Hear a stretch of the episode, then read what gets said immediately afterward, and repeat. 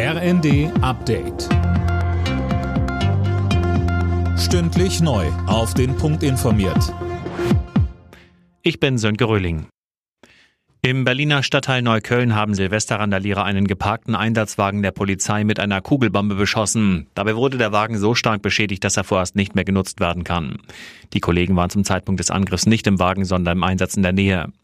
Auch am Alexanderplatz ist es zu Gewalt gekommen. Hunderte Menschen bewarfen sich gegenseitig mit Pyrotechnik. Auch Einsatzkräfte wurden attackiert. Es soll erste Festnahmen gegeben haben.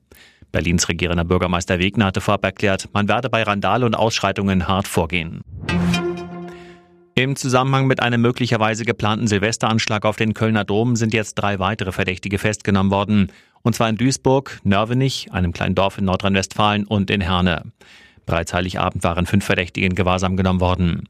Wie konkret ihre Anschlagspläne tatsächlich waren, ist noch unklar. Rund um den Kölner Dom sind die Sicherheitsmaßnahmen aber verschärft worden. Dort patrouillieren unter anderem Polizisten mit Maschinenpistolen. Neues Jahr, neue Spielregeln. In vielen Bereichen sind mit dem Jahreswechsel neue Gesetze in Kraft getreten. Anne Brauer fasst einige davon zusammen. Einiges dürfte teurer werden im neuen Jahr, zum Beispiel das Essen im Restaurant, weil da wieder 19 Prozent Mehrwertsteuer fällig werden. Oder Sprit und Heizöl, denn die CO2-Abgabe steigt. Auf der anderen Seite haben viele aber auch mehr in der Tasche. Der Mindestlohn steigt von 12 auf 12,41 Euro pro Stunde. Auch beim Bürgergeld gibt es ein ordentliches Plus und der Grundfreibetrag, also das steuerfreie Einkommen, wird angehoben, genauso wie der Kinder Freibetrag. Die Eurostar-Züge zwischen Großbritannien und dem europäischen Festland rollen wieder.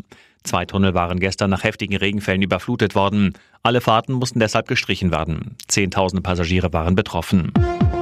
Alle Nachrichten auf rnd.de